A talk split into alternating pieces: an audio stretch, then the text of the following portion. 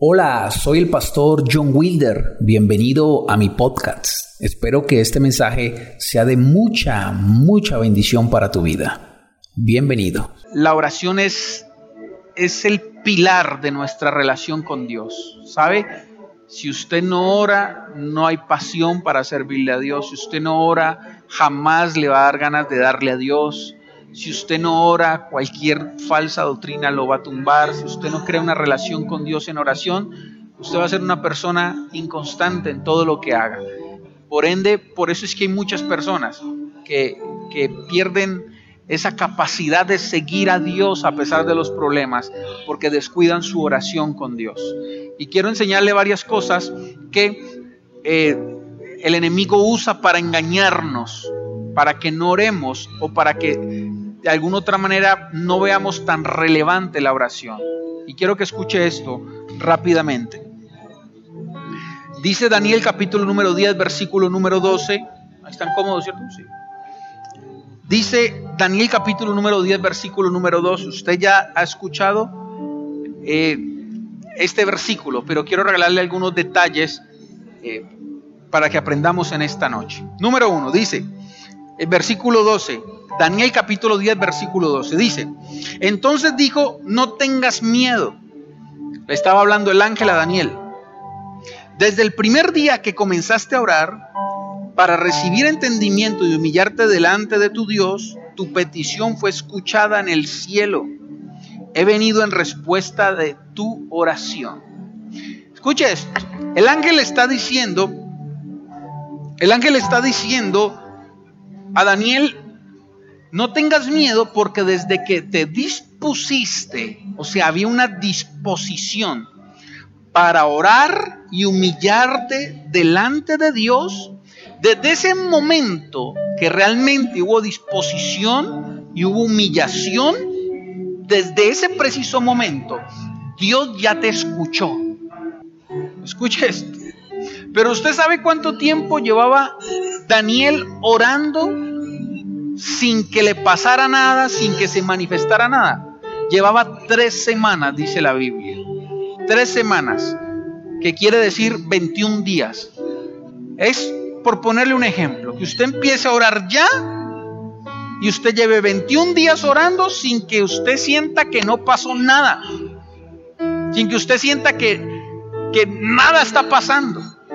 Y cuando usted está orando, y no está pasando ni se está manifestando nada en su vida, en su carne, en, sus, en sus sentimientos, cuando no se está manifestando nada, el enemigo abre una puerta y empieza a tirar un dardo a tu mente en ese momento. Y los dardos son, tu oración no pasa del techo. Los dardos son, eh, ¿qué estás haciendo? Los dardos son acusándote, pero usted cree que Dios lo va a escuchar sabiendo que usted es así, o usted hizo esto, usted hizo lo otro.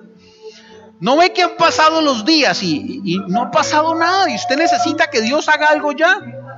Y el enemigo empieza a bombardearte desde el primer momento que usted empezó a orar de verdad, porque uno puede orar por orar, pero la Biblia dice que este hombre tuvo disposición cuando usted se dispone a orar y usted sabe que lo va a hacerlo de verdad, va a orar con fe, desde ese momento no solo el cielo se abre para escuchar tu oración, sino que el enemigo también lo atraes.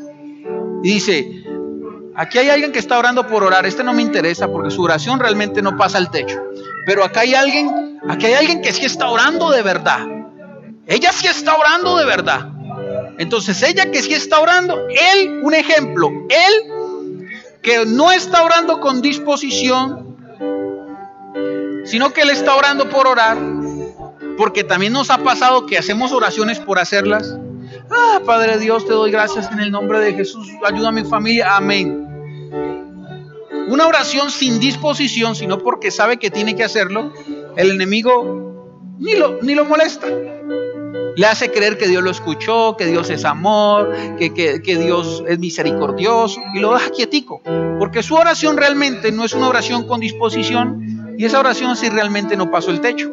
Pero cuando él huele, vamos para acá, que si hay una persona, solo es un ejemplo, ¿no?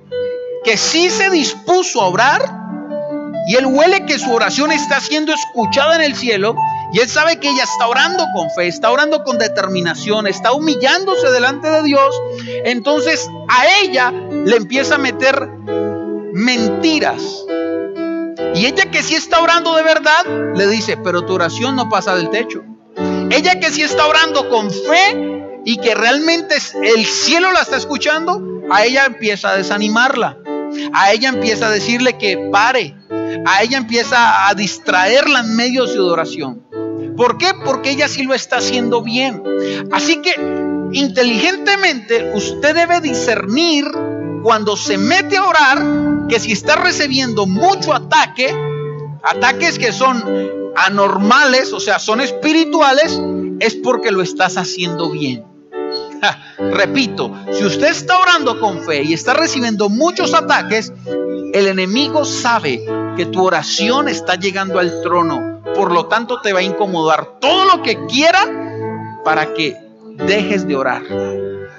Y parece que a Daniel, aunque había sido, había determinado en su corazón humillarse con entendimiento y orar a Dios durante 21 días, en esos 21 días puede ser que él en algún momento el enemigo le metió un dardo que pareciera que Dios no lo estaba escuchando. ¿Por qué digo puede ser? Y dando un poquito de, especulación. Porque lo que le dice el ángel en el versículo es, no tengas miedo. No tengas temor, Daniel. Desde el primer día estaba afirmando que cuando ella estaba orando por orar, sígame ahí con la cámara rapidito, cuando ella estaba orando por orar, cuando ella estaba orando desde el primer día que no sintió nada, que no pasó nada, y el segundo día lo mismo, y el tercer día lo mismo, y quizás al cuarto, al quinto, al sexto, al décimo día ella pudo haber dicho, ah, Dios no me está escuchando. El ángel vino a afirmar, le dijo, desde el primer día que viniste a orar, sin necesidad de que sintieras nada, sin necesidad de que se te pusiera la piel de gallina, sin necesidad de que sintieras la presencia de Dios, porque a veces nosotros oramos y bendito sea el Señor, sentimos su presencia. Pero hay veces donde estamos orando y no pasa nada. Y Daniel pareciera que le estaba pasando exactamente eso, que estaba orando, pero en el plano natural no se, no se le reflejaba nada. Y el ángel viene y le dice, Daniel, tranquilo, que desde el primer día que te dispusiste a orar, ya en el cielo te escuchamos. Ya tu petición está en el trono. Y llevan 21 días haciendo la misma oración, pero quiero que sepas que desde el primer día te escuchamos. ¡Ja! ¡Qué tremendo! Porque esto disipa la duda. No se trata de lo que yo siento, no se trata de lo que yo pueda percibir. Se trata de que cuando yo me humillo y soy tengo entendimiento y tengo disposición para orar, así no no pueda percibir nada ya en el cielo se está escuchando. Y el ángel estaba afirmando a Daniel diciéndole, Daniel, ya te escuchamos. Después, si usted sigue leyendo la historia que es muy conocida, dice el ángel que él dice, desde el primer día que tu petición subió al cielo, Dios me mandó con la respuesta. Pero mientras iba bajando del tercer cielo, tenía que pasar por el segundo cielo, que es donde están las huestes de maldad. Y ahí se me opuso, dice la Biblia, se me opuso el príncipe de Persia. El príncipe de Persia era el que estaba influenciando en esa era o en esa época, que era la época de los persas. O sea, qué extraño que era la época de los persas que el rey, que era el que tomaba las decisiones, era un rey persa, de la línea de los persas, escuche esto, y en, el, y en las huestes de maldad, quien gobernaba espiritualmente y tenía dominio sobre ese lugar, dice la Biblia, era un príncipe de Persia. Y que ese príncipe de Persia se le opuso al ángel, escuche la historia, para que el ángel no bajara a la tierra a traerle el mensaje a Daniel, que era la respuesta a su petición. Y esa pelea duró 21 días. Usted se imagina el ángel forcejando con el príncipe de Persia, déjame pasar que tengo que ir a dejar el recado. Y el príncipe, no vas a lograrlo, no te voy a dejar pasar. Y él, déjame pasar. Y empiezan a pelear. Mientras que esto esto está revolucionándose en el mundo espiritual. Empezó una guerra entre príncipes, entre un príncipe demoníaco y entre un ángel de alto rango. Mientras esto fue provocado por la oración de alguien que no sentía nada, pero estaba dispuesto a orar. Y en el plano natural no pasa nada. Pero en lo espiritual habían dos ángeles de alto rango peleándose. Había un cielo revolucionado por alguien que en la tierra estaba orando bien.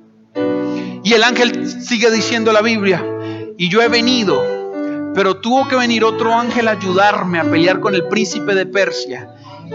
Y parafraseando, y mientras él lo tenía agarrado, yo me le volé y he venido a la tierra para decirte, Daniel, que desde el primer día no es cuando te llegó la respuesta. Porque quizás usted me puede decir, pastor, llevo años orando por algo y a los cinco años Dios me respondió. No es que Dios te respondió a los cinco años, es que a los cinco años te diste cuenta que Dios ya desde hace cinco años te había escuchado, solo que apenas vino a traer la respuesta.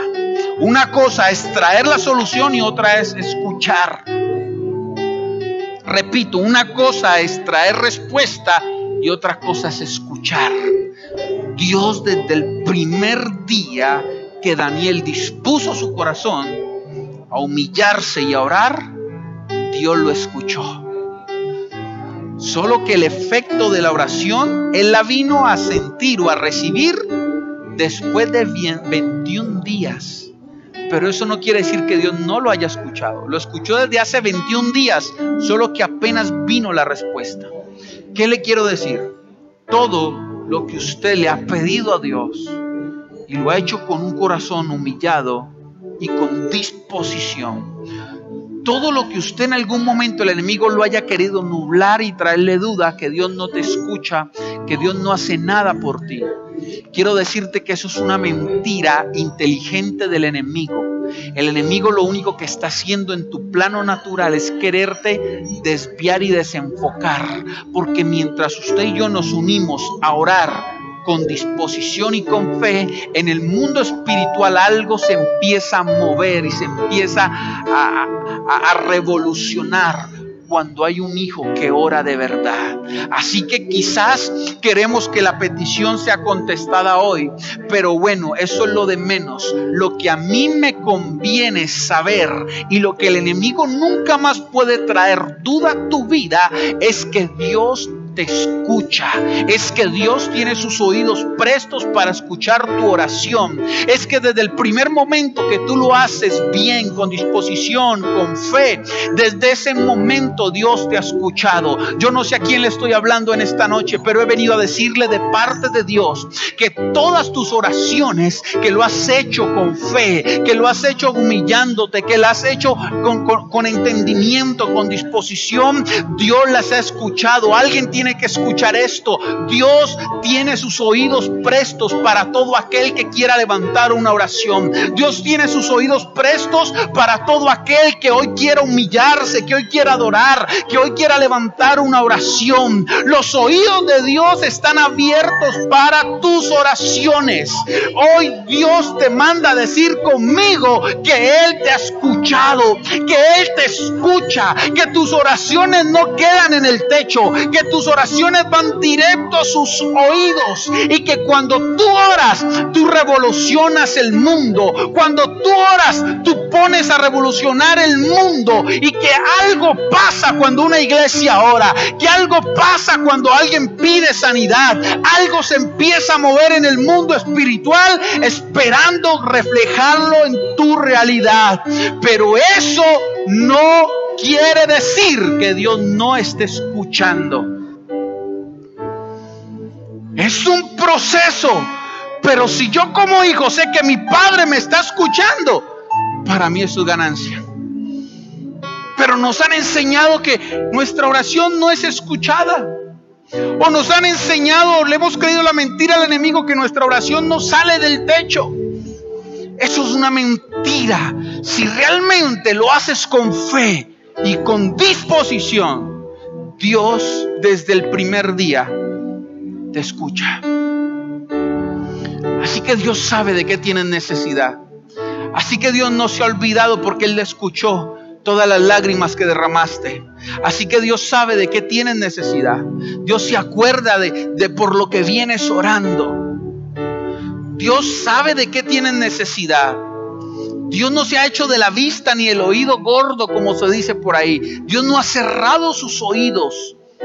Él sabe qué necesitas. Él sabe eh, qué es lo que necesitas ya. Él sabe qué es lo que te está pasando en este momento. Él sabe cómo te sientes. Él sabe y tiene en cuenta todo lo que le has expresado durante toda tu vida cuando lo has hecho con disposición. Pero mientras Daniel estaba orando 21 días, esa oración estaba provocando una pelea. Por eso la Biblia dice que nuestras armas no son carnales, sino espirituales. Por eso la Biblia habla que esto es una guerra. Porque mientras todo el mundo aquí está live, mientras todo el mundo aquí vive, entre comillas, pacíficamente, cada uno de nosotros libra una batalla que a veces ni somos conscientes. Por eso también la Biblia dice que somos más que vencedores, porque no has ido a orar y desde que empezás a orar, ya Dios te ha escuchado. Ya Dios está atento. Y mientras más oras, mientras más ayunas, mientras más adoras, más guerra hay pero tengo una noticia para ti. Dice la Biblia que Él es el poderoso en batalla. Si Él es el poderoso en batalla es porque batalla o pelea o manda a sus ángeles a pelear. Si Él dice que tiene un ejército es porque Él libra guerras o batallas a favor tuyo.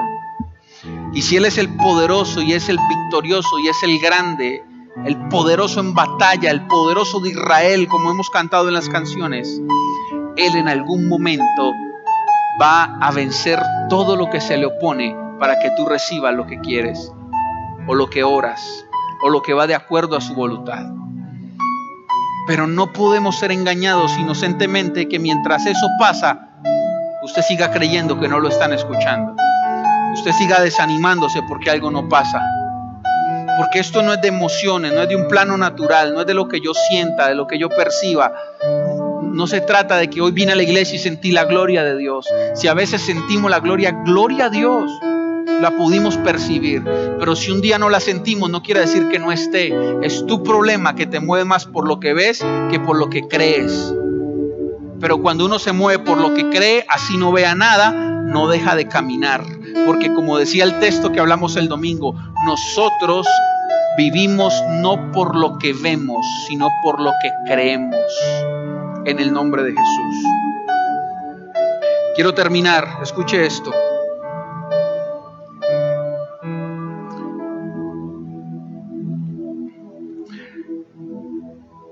Quiero hablarle de cuatro cosas que pasa cuando uno está orando. Y aunque usted pareciera que no está pasando nada y mientras llega la respuesta, cuatro cosas que están pasando.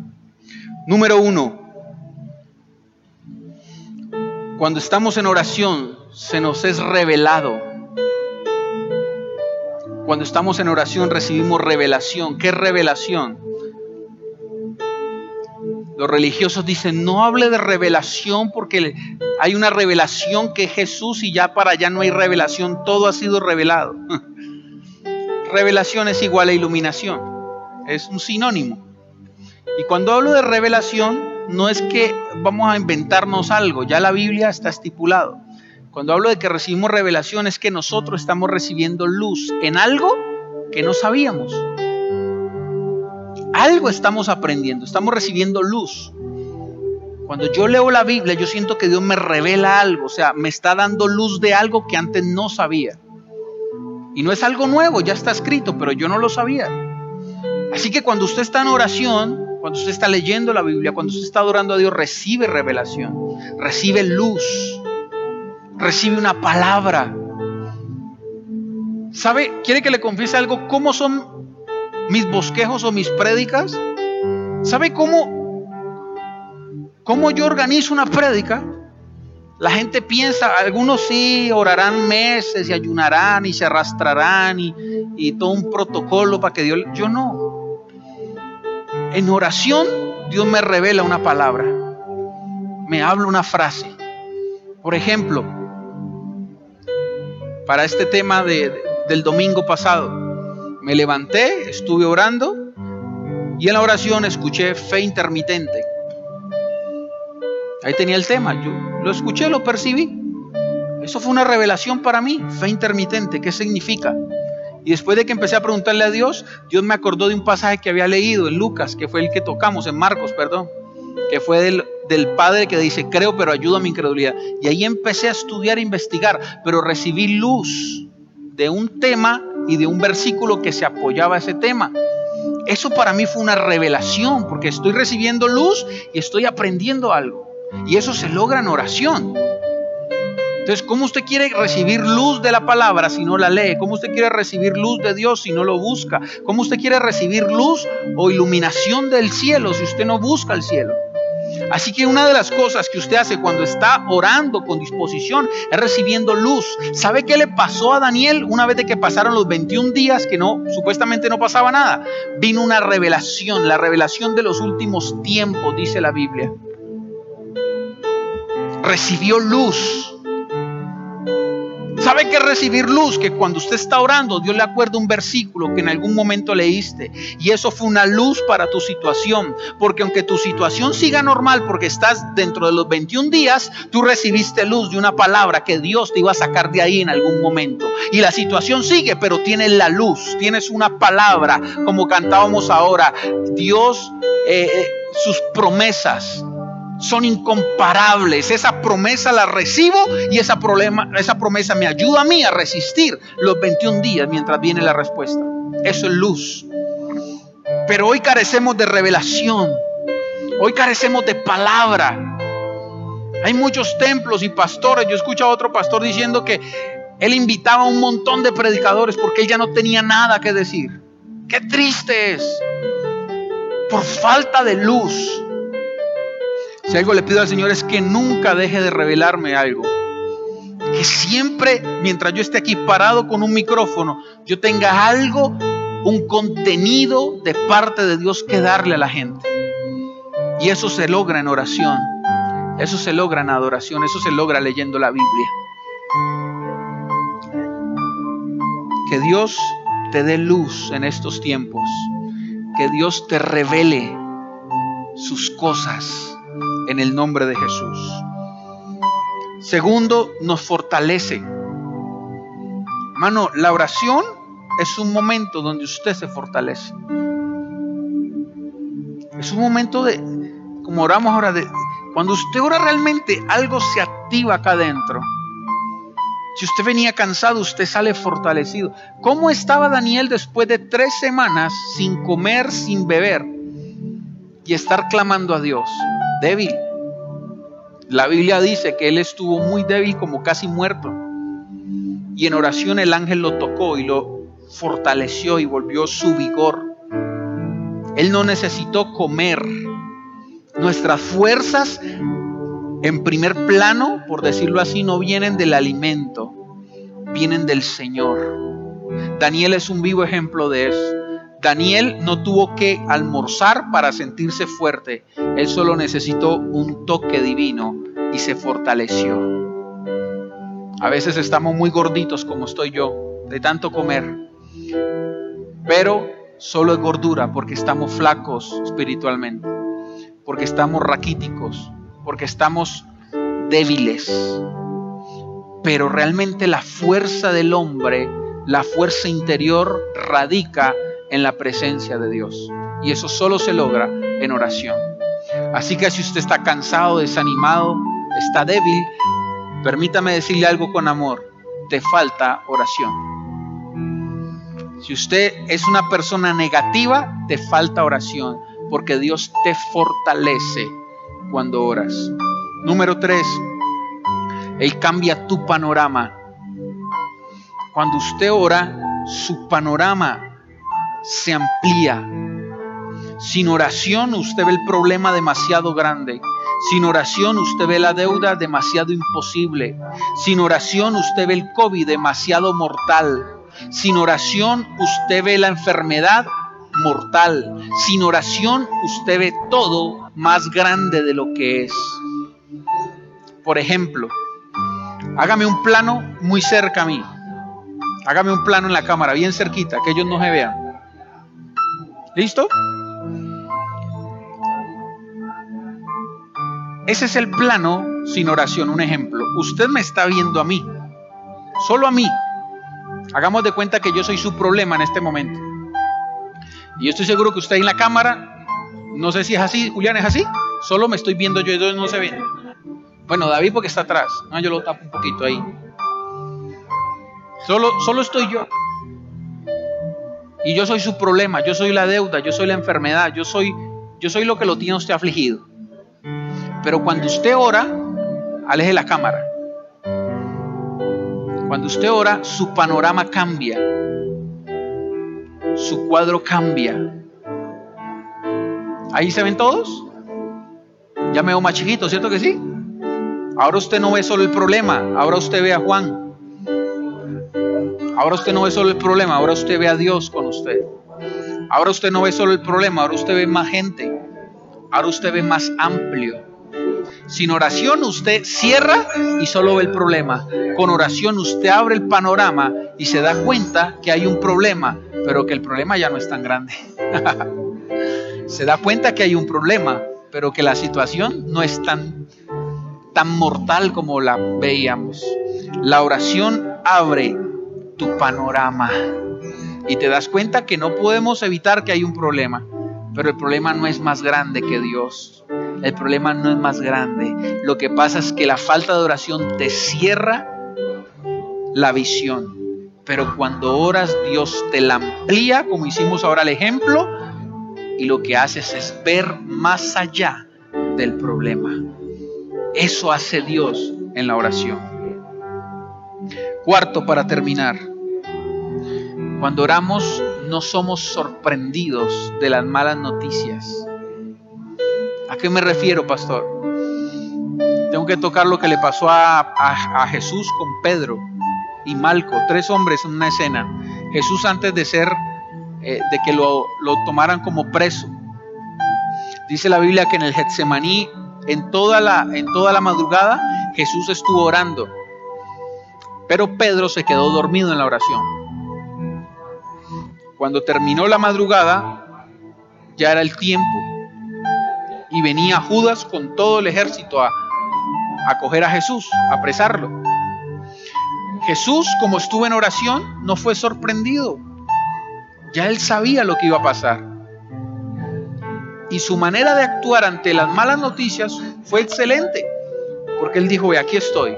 Han venido conmigo, para mí con palos, han venido conmigo con espadas como si yo fuera un ladrón. Aquí estoy, llévenme. Él fue preparado en oración. Y cuando vino una mala noticia no lo sorprendió, ni lo sacó de sus cabales. Pedro se quedó dormido. Y Pedro cuando tuvo que enfrentar la noticia de que su maestro iba a ser preso, ¿él qué hizo? Él no actuó con prudencia, sino que sacó la espada, y le voló la, la oreja a Malco, a uno de los oficiales que venía con él. Y Jesús le dice, un momentico, no es necesario actuar así. Eso es, esa es la, esa es la reacción viva de lo que hace la oración y lo que hace la falta de oración. Cuando usted se enfrenta a una mala noticia y está en oración, usted no es sorprendido y actúa bien. Pero cuando usted no tiene oración y le viene una mala noticia, usted se vuelve loco, mochándole orejas a todo el mundo. Usted actúa mal, usted actúa sin fe, usted actúa impulsivamente, usted se vuelve loco, se agarra la... ¿Usted no ha visto las personas cuando, cuando les llega una mala noticia? que se infartan y que se agarran de la cabeza y que salen a correr sin sentido. O sea, gente que se sale de sus cabales. La oración te prepara y no te toma por sorpresa. Así que qué bueno es orar. Qué bueno es disponernos para orar. Porque somos fortalecidos, porque se nos amplía el panorama, porque se nos es revelado y porque no nos toma por sorpresa. Deseo que hayas escuchado a Dios a través de este podcast, aspirando que puedas realmente aplicarlo en tu vida para que provoque cambios sobrenaturales en la misma. Soy el pastor John Wilder y hasta la próxima. Bendiciones.